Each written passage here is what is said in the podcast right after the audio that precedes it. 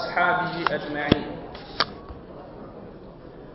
فقد وصلنا في الدرس الأول إلى أسلوب أبي بكر في الحكم On était arrivé lors du premier cours jusqu'au passage où on a mentionné la ligne de conduite qu'avait Abu Bakr dans la gouvernance. فننتقل إلى أعمال أبي بكر الصديق رضي الله عنه On va donc parler des œuvres, des actes qu'il a fait pendant son, son khilafah. D'abord, il faut savoir que son, son califat, son khilafat, a été très court. Il a été de deux ans et de trois mois. Mais celui-ci fut rempli de, bonnes, de énormément de bonnes actions.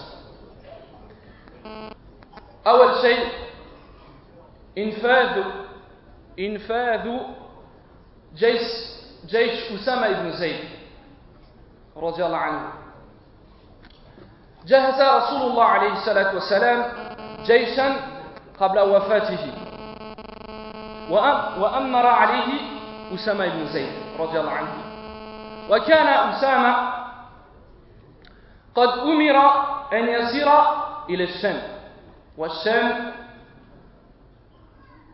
ومنطقة مجموعة من البلدان لبنان فلسطين سوريا والأردن. فعسكر في الجرف والجرف منطقة في المدينة.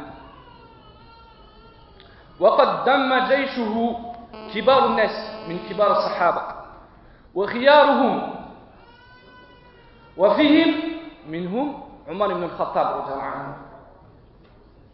ولكن هذا الجيش لم يبرح المدينة. لإيش؟ لمراد رسول الله عليه الصلاة والسلام.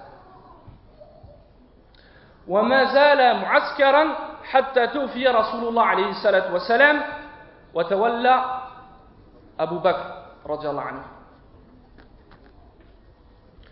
La première chose qu'il a fait, Abu Bakr, lorsqu'il est arrivé au pouvoir, lorsqu'il a succédé au prophète c'est qu'il a mis sur pied un bataillon, une armée. Et il a mis à sa tête Oussama ibn Zayd, qui avait pour ordre de se rendre vers Bilad al-Shem. Bilad al-Shem, c'est la Jordanie, la Syrie, le Liban et la Palestine. Cette petite armée regroupait des grands, yani des grands noms de Sahaba, Kibar ou Sahaba. Et en son sein, on trouvait Omar ibn al-Khattab. Omar ibn al-Khattab était parmi les soldats de cette armée. Mais cette armée est restée Fidjurf, qui est, qui est un, quartier de Médina, à cause de la maladie du prophète alayhi le prophète n'avait pas donné encore ordre à cette armée de partir vers le Shem. Et cette armée est restée jusqu'à ce que le prophète décéda et Abu Bakr reprit le califat. لكن لما وصلت أخبار الردة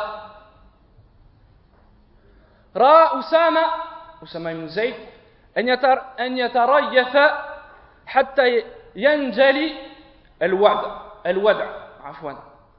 وبخاصة أن معه كبار الصحابة كما قلنا. فأبى أبو بكر رضي الله عنه إلى أن يسير إلى ما أمر به وقال ما كنت لأستفتح بشيء أولى من إنفاذ أمر رسول الله عليه الصلاة والسلام ولا ولأن عفوا ولأن تخطفني التيء أحب إلي من ذلك Après que soient arrivées les informations, les nouvelles, que certains des musulmans étaient devenus apostats, refusaient, et on va le voir après, de payer zakat. Et pour aussi d'autres raisons. Oussama ibn Zayd anhu, préféra attendre jusqu'à ce que la situation devienne plus claire.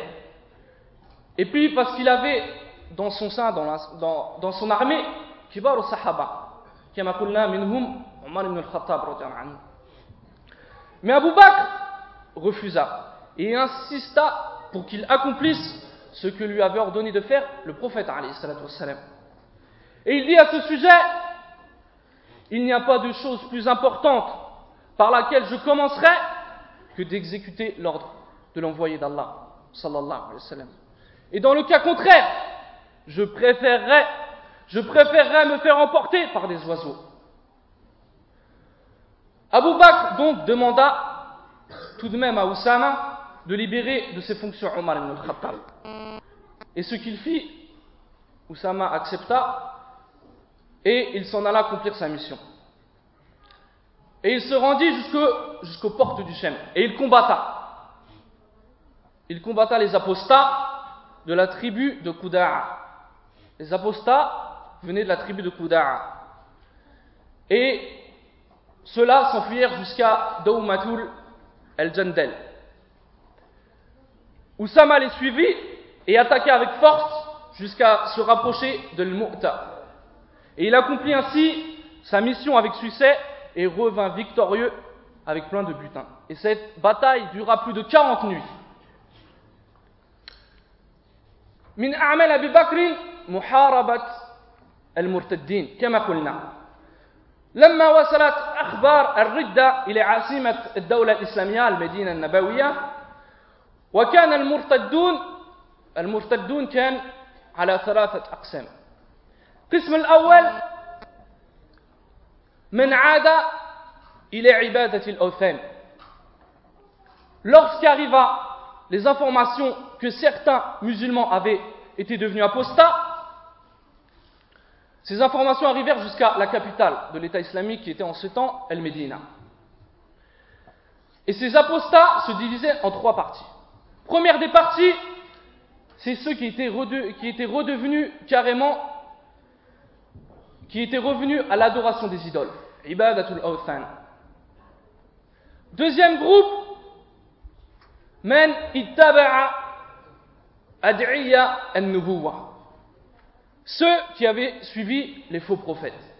Comme vous le savez, certaines personnes, après la mort du prophète ont prétendu être envoyés par Allah, être des prophètes. Parmi eux, Moussaïlima, al-Kaddab, qu'on a appelé le menteur, qui venait de la tribu de Rib'i. Il y avait aussi Tulayha al-Asadi, qui était lui dans la région du Nejd, dans la région de Riyad actuelle. Et il, y est rapporté qu'il y avait plus de de, 100 euh, 000 personnes qui l'avaient suivi. Et enfin, il y avait même une femme, cette Djej, une femme qui avait prétendu être prophète. Wal jaza min jins al-amel, cette femme s'est mariée avec Mousselnima al-Kadheb, un menteur avec une menteuse. Ça, donc, c'est la deuxième catégorie. Des gens qui étaient sortis de l'islam et qui avaient suivi des faux prophètes, des gens qui prétendaient être prophètes. Troisième catégorie, من استمر على الإسلام ولكنهم جحدوا الزكاة وتأولوا بأنهم خاصة بزمن النبي صلى الله عليه وسلم. Troisième groupe, ceux qui restèrent musulmans, mais qui renièrent la zakat, en considérant qu'elle ne devait être appliquée qu'au temps du prophète. Le troisième groupe, ceux qui ont refusé de payer zakat, se dirigèrent vers Al-Medina afin de rencontrer Kibar al-Sahaba. Ils rencontrèrent pas mal de, compagnons, parmi eux Omar ibn al-Khattab, parmi eux Abu Ubaidah ibn Jarrah, parmi eux Salim Mawla Abu Hudayfa, et ils se mirent ils, trouvèrent un, ils, ils trouvèrent un accord avec eux. Et ils informèrent Abu Bakr. Mais Abu Bakr anhu, refusa. Refusa de traiter avec eux. Et prononça cette, cette célèbre parole. قال أبو بكر رضي الله عنه والله والله لو منعوا عقالا لا يؤذونه إلى رسول كان يؤذونه إلى رسول الله لجاهدتهم عليه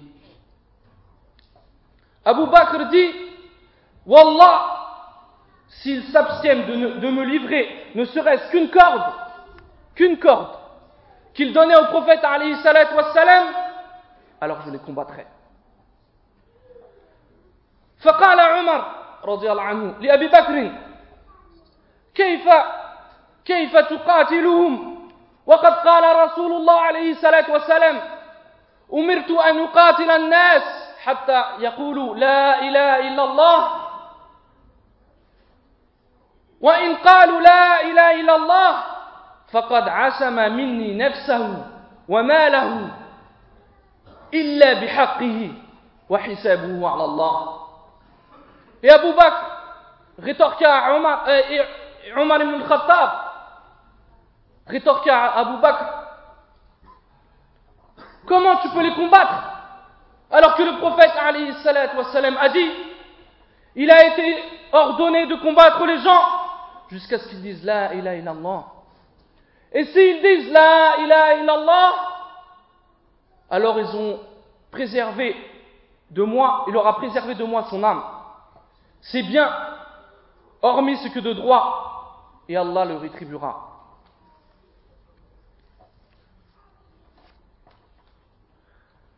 فقال أبو بكر رضي الله عنه والله والله لا أقاتلن من فرق بين الصلاة والزكاة فإن الزكاة حق المال. والله لو منعوا عناقا لقتلتهم على منعهم. Abu Bakr répondit, anhu, Wallahi, je le jure, je jure que je combattrai, je jure que je combattrai celui qui dissocie entre zakat, entre la prière et la zakat. La zakat est un droit sur les biens. Wallahi, s'il ne me livre pas, ne serait-ce qu'une petite chèvre, alors je les combattrai pour cela. Ainsi, ainsi était l'avis de Abu Bakr, anhu que l'islam n'est qu'un, et l'islam est indivisible. Et ceci, c'est un message pour tous ceux qui ne choisissent dans l'islam que ce qui leur plaît. Ils prétendent être musulmans, mais ne font que Siyam Ramadan. La, la, la ya muslimin.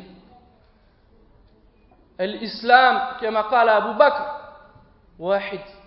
L'islam n'est qu'un et indivisible. Tu ne choisis pas ce que tu veux et tu rejettes une partie.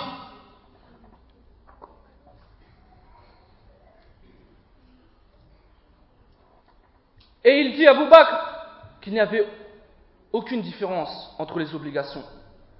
La zakat étant également la législation la plus importante dans le système économique et un pilier parmi les piliers de l'islam et une adoration zakat ibada. Lama tuzakki malak. Fada qurba ila Allah azza jalla. Tataqarab jalla lorsque tu payes ta zakat sur tes biens c'est une adoration. Sache que tu prends des hasanat sache que tu te rapproches d'Allah subhanahu wa ta'ala.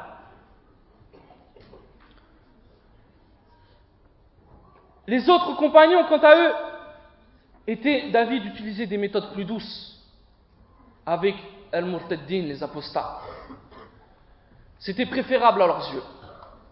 Et Omar dit, radiallahu anhu, Ya Khalifa, Ya Khalifa Rasulillah, ta'allaf al-nas, irfiq bihim.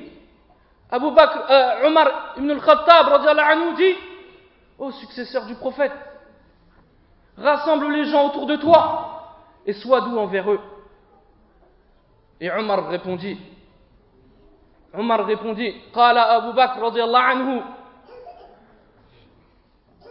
رجعت نسرتك وجئتني بخذلانك أجبار في الجاهلية وخوار في الإسلام إنه قد انقطع الوحي وتم الدين أينقص وأنا حي أليس قال رسول الله عليه الصلاة والسلام إلا بحقها ومن حقها الصلاة وإيتاء الزكاة؟ لو خدلني الناس كلهم لجاهدتهم بنفسي. لو خدلني الناس كلهم لجاهدتهم بنفسي. Et Abu Bakr, comme on a vu dans cette description, dans son, dans son, dans son tempérament, on voit qu'il était ferme sur ses convictions. Il n'a pas bougé. Il rétorqua à Omar ibn al-Khattab J'espérais que tu me soutiendrais alors que tu es venu avec ta défection. Sommes-nous des tyrans dans l'ignorance et des lâches dans l'islam? La révélation a cessé. La, religion a été parachevée. Diminuera-t-elle de mon vivant? Le prophète alayhi dit Sauf ce que de droit, il l'a bihaqiha. Et parmi ces droits, il y a la prière. Il y a le fait de s'acquitter de zakat. Je jure par Allah et Wallah que si tout le monde me fait défection, alors je les combattrai moi-même. Je les combattrai moi-même, seul contre tous ces apostats. Et Abu Bakr adressa alors un message à tous les apostats.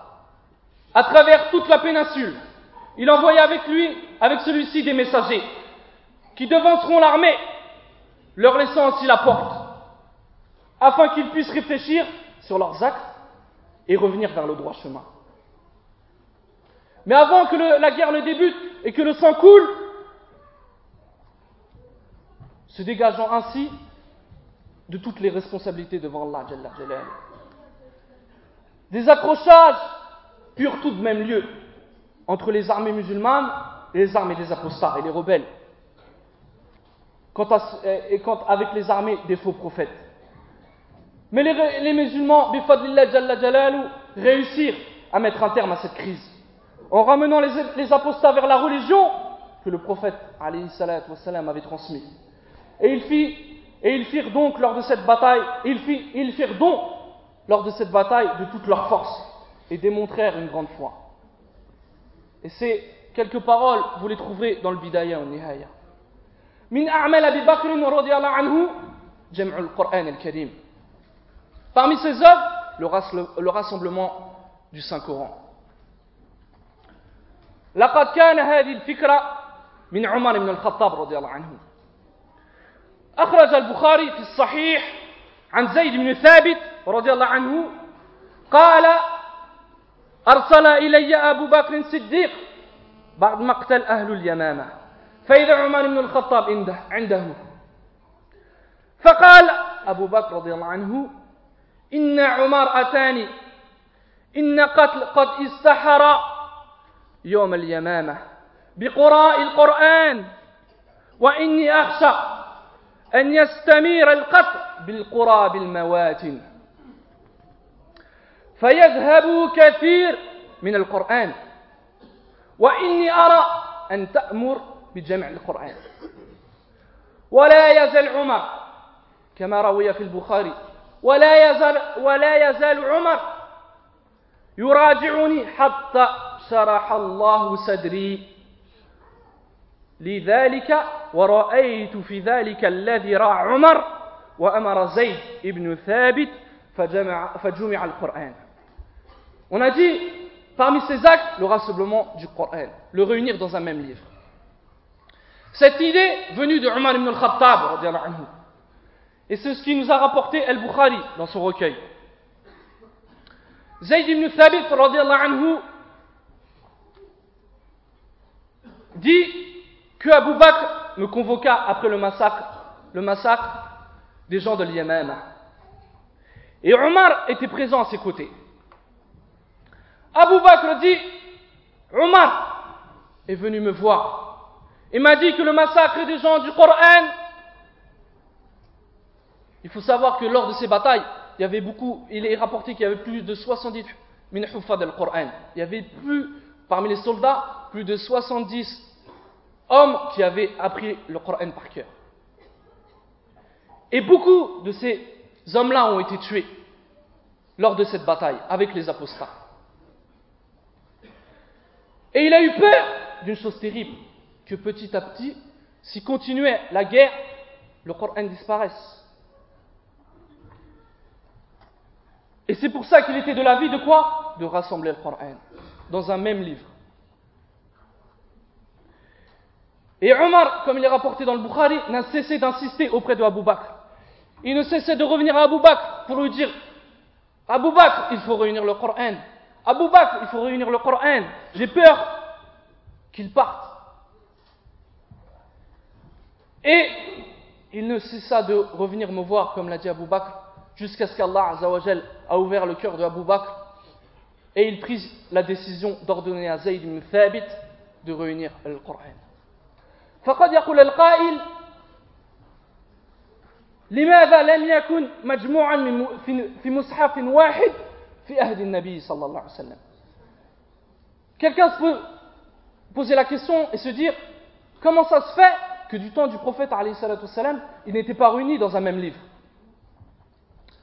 العلماء ذكروا أسباب لهذا أولا نشر الله سبحانه وتعالى أو بشر الله سبحانه وتعالى نبيه أنه لم ينسى القرآن الكريم حفظ قوي متقن لا ينسى القرآن فلم تكن بحاجة في حياته صلى الله عليه وسلم أن يجمع القرآن Première chose, wa ta'ala a informé le prophète alayhi qu'il n'oublierait pas le Coran. Qu'il ne pourrait pas oublier le Coran. Qu'il était dans sa poitrine et qu'il ne partirait pas. Donc, il ne trouva aucune nécessité de le réunir dans un même livre. Deuxième chose, que le Coran, au temps du prophète alayhi salam, كانت تنسخ منه بعد الآية بعد نزولها فلو كتبت في مصحف واحد ثم نسخت لا أدى إلى اختلاف الدين Deuxième chose, c'est que le, le Coran, lorsqu'il descendait sur le prophète il y avait des versets qui descendaient et ils étaient abrogés ensuite. Et il a eu peur que cela, le prophète entraîne une divergence dans la religion. Troisième chose, le Coran, il est descendu sur une durée de 23 ans. Et si, et le Coran, il était dans la tête du prophète, les ordres des ayahs, des versets, ce n'était pas un ijtihad du prophète, wassalam. c'était bi amr al-wahi, c'était la révélation. C'était pas ordre d'Allah, subhanahu wa ta'ala, qu'il classait les versets. Mais on sait que les versets, ne descendez pas par ordre, comme on a dans le Mus'haf. Donc de peur d'écrire le Coran et ensuite d'écrire un nouvel exemplaire du Coran toutes les fois que l'ordre changeait, ils décidèrent donc de ne pas réunir le Coran dans, un, même livre. Et il faut savoir que du temps de Abu Bakr, Idan, anhu, il n'y a eu qu'un exemplaire qui a été écrit par les soins de Zayd ibn Thabit. Et cet exemplaire, il le confia à Abu Bakr. Et il resta chez Abu Bakr jusqu'à sa mort, qui ensuite fut confié à Omar ibn al-Khattab. Quatrième chose, quatrième des actes qu'on peut résumer parmi les actes euh, de Bakr dans son califat, al-futuhat al-islamiyya, les conquêtes islamiques. Après avoir mis fin à la crise avec les apostats, et rétablit l'ordre, Abu Bakr reprit l'autorité. Ce dernier décida donc d'envoyer ses armées vers le but ultime, propager la ilaha illallah Muhammad Rasulullah. Sortir les gens des ténèbres, sortir les gens des ténèbres vers la lumière.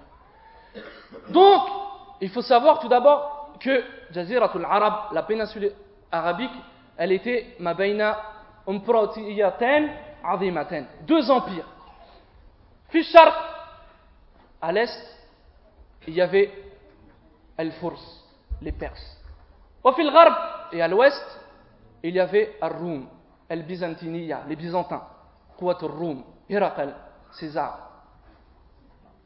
Donc, il envoya premièrement une armée vers l'est, vers Al-Furs, les Perses. Et il nomma à sa tête Khalid ibn Walid, anhu. Et il combatta. Et la première bataille qui eut lieu se déroula à Al-Kadhima, une ville, une contrée qui s'appelle Al-Kadhima, où les Perses furent vaincus et leur chef fut tué. Et les musulmans s'emparèrent de l'Ranaïm, du butin. Après de nombreuses batailles, les victoires se suivirent, s'enchaînèrent, jusqu'à ce que la plupart des terres de l'ouest, du côté de, l'ouest de l'Euphrate, le, le, fleuve de l'Euphrate, entrèrent sous l'autorité des musulmans. Et ceci, c'était lors de la treizième année de l'Égypte. Il décida aussi d'envoyer vers le nord, vers Ar-Rum, el-Byzanti, il décida d'envoyer à son tour Khalid ibn Sa'd ibn al-As, à la tête d'une armée conquérante. Il l'envoya au Shem. Et là, ils firent face à Qawat al-Rum, aux armées de Rum, des Romains, et ils leur tenirent tête. Alors ils écrivirent à Abu Bakr, et Abu Bakr envoya quatre bataillons. Un, à leur tête, il y avait Amr ibn al-As, qu'il envoyait en Palestine. Le deuxième, qu'il envoyait en Jordanie. Le troisième, qui avait à leur tête Yazid ibn Abi Sofyan, il l'envoya à Balka. Et le quatrième, il l'envoya à Hims. Et à sa tête, il y avait Abu Ubaida ibn Jarrah.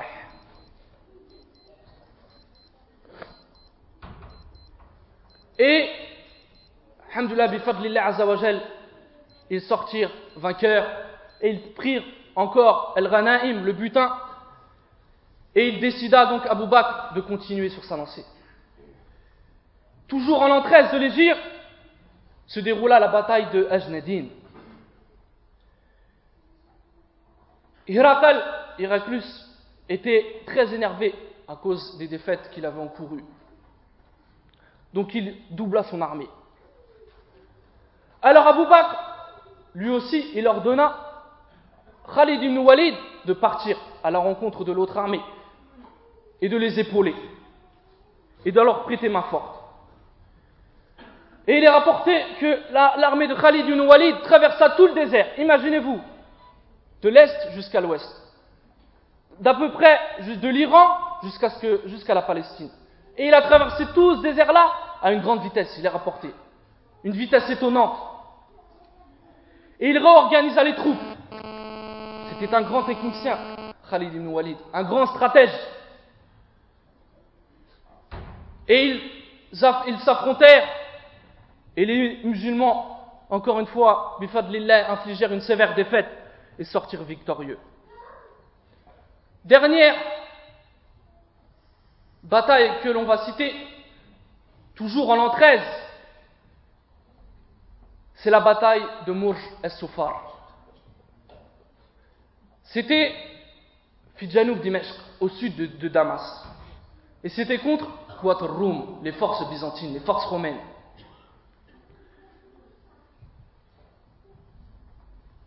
Rum, ils avaient encerclé les forces roumaines, ou romaines avaient encerclé les musulmans. Et, alhamdulillah, l'armée musulmane était composée de gens forts.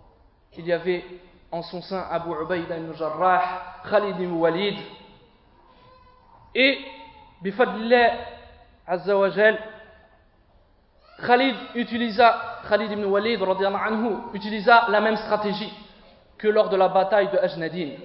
Et, alhamdulillah, ils sortirent encore vainqueurs. ننتقل إلى مرض أبي بكر ووفاته رضي الله عنه كان سبب مرض أبي بكر رضي الله عنه أنه اغتسل في يوم بارد. فأصيب بالحمى.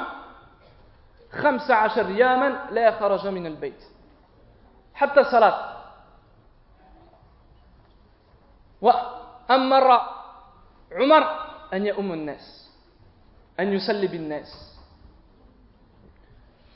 La cause de la maladie de Abu Bakr, anhu, est qu'il a fait il s'est lavé un jour de grand froid. Et il fut frappé par une grande fièvre. Et pendant 15 jours, il n'est pas sorti de la maison, même pour faire salat au masjid. Et il ordonna à Omar ibn al-Khattab,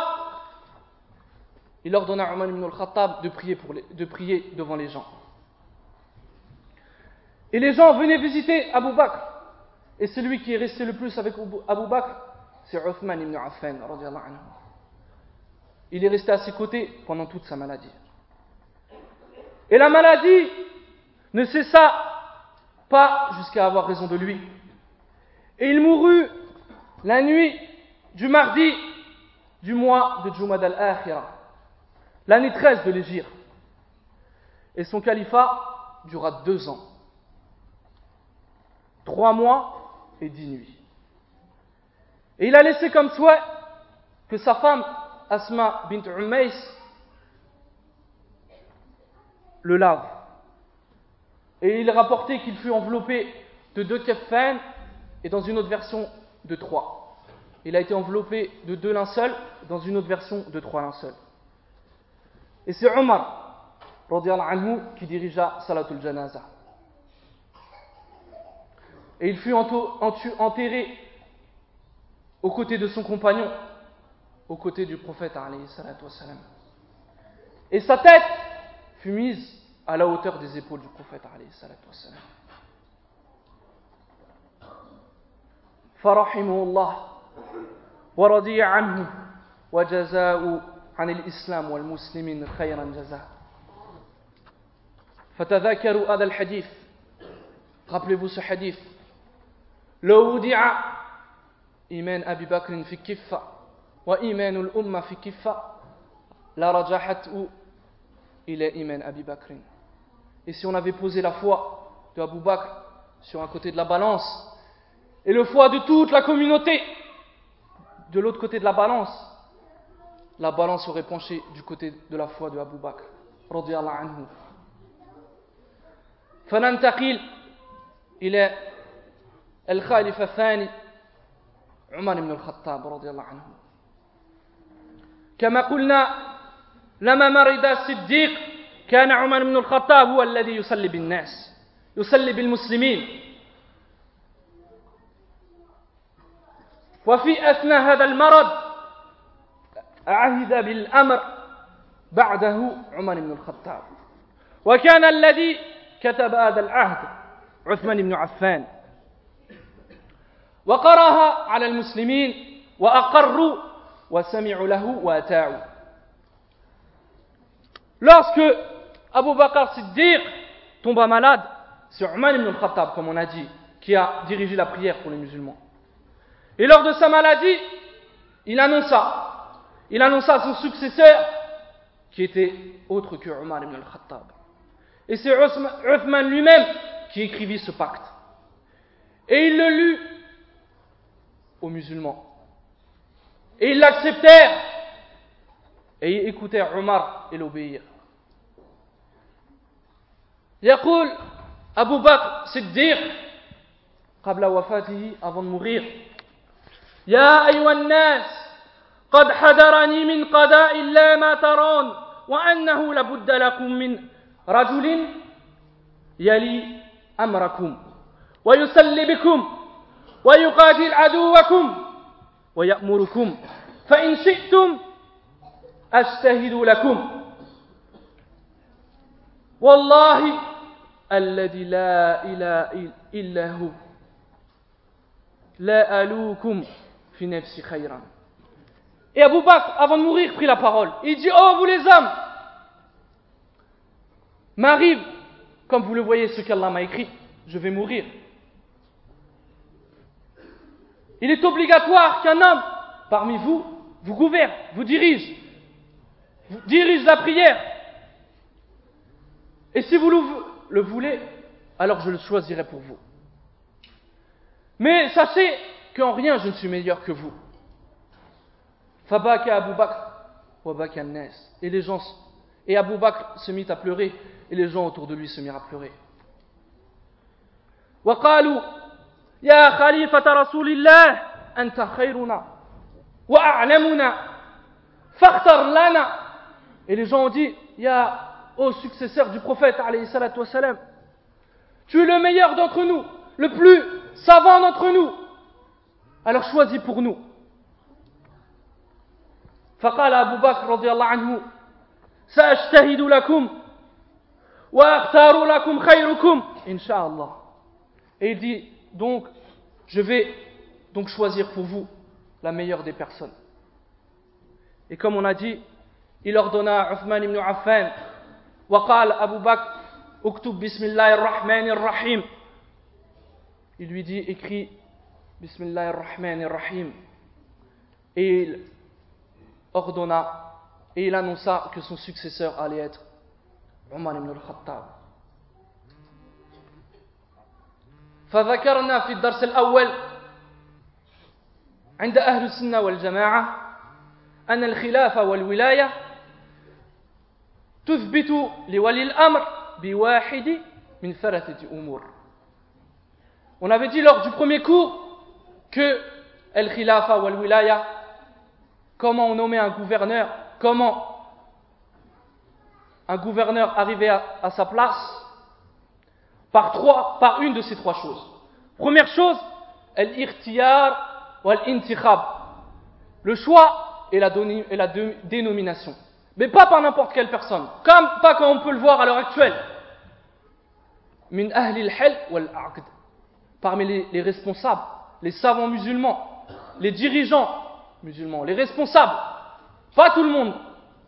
À l'heure actuelle, il y a le fou qui vote, il y a celui qui est aqil, celui qui est saint d'esprit, il y a celui qui est riche, il y a celui qui est pauvre, il y a l'enfant, certains, même après 18 ans, sont encore des enfants, la femme, l'homme, tout le monde choisit. La, عندنا في الإسلام في الشريعة الإسلامية من أهل الحل والعقد les responsables, les savants, les dirigeants musulmans, c'est eux qui choisissent. ثانيا comme et c'est ainsi qu'arriva c'est ainsi que fut nommé à la rajih l'avis qui a été retenu par la majorité des savants le Jumhur al-Ulama, c'était ainsi que fut nommé Abu Bakr. Il fut choisi. Deuxième chose, c'est le calife qui nomme son successeur. Comme avec, Abu, comme avec Omar ibn al-Khattab. C'est Abu Bakr qui décida et qui annonça son successeur, Omar ibn al-Khattab. Et troisième chose, c'est bil quwwa wal gharaba. إذا غلب الناس بسيفه أو بسلطانه أو بقوته حتى استتب له الأمر صار إماما يجب له السمع والطاعة La troisième chose, c'est un homme, par la force et la victoire, il domine les gens avec son épée en les combattant jusqu'à ce que la paix arrive. Et il devient alors gouverneur. Alors cette personne, on doit l'obéir et l'écouter. Il est devenu gouverneur. فلما مات الصديق رضي الله عنه في ليلة الثلاثاء ودفن في هذه الليلة في جمدى الثانية جمدى الآخرة سنة ثلاثة وعشرة من الهجرة قام بالأمر بعده عمر بن الخطاب وهو أول من سمي بإمير المؤمنين Après qu'il fut enterré, que Omar pria sur Abu Bakr, anhu, qui prit le pouvoir, donc Omar ibn al-Khattab. C'était lui qui devenait le gouverneur de tous les musulmans. Et il faut savoir que c'est le premier qui fut surnommé Emir al-Mu'minin, le prince des croyants.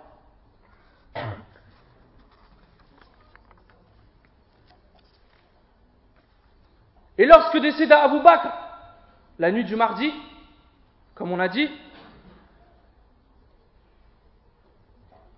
c'est Omar ibn al-Khattab qui prit le pouvoir. Omar ibn al-Khattab,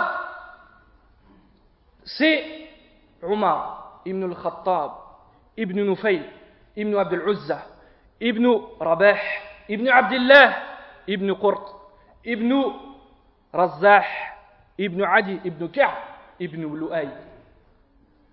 Omar ibn al-Khattab, sa généalogie se rencontre avec celle du prophète alayhi salatu wa salam fil jad as-sabi' lors du septième, euh, il se rencontre lors du septième aïeux, le septième grand-père. La généalogie du prophète alayhi salatu wa salam et celle de Abu Bakr se rencontrent. Et Abu Bakr faisait partie des plus nobles des Quraysh. Et c'était même leur chef, leur ambassadeur.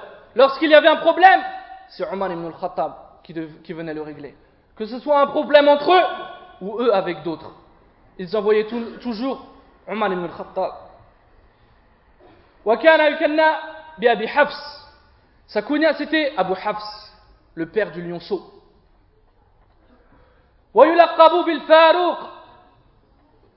Il a été surnommé par El Farouk.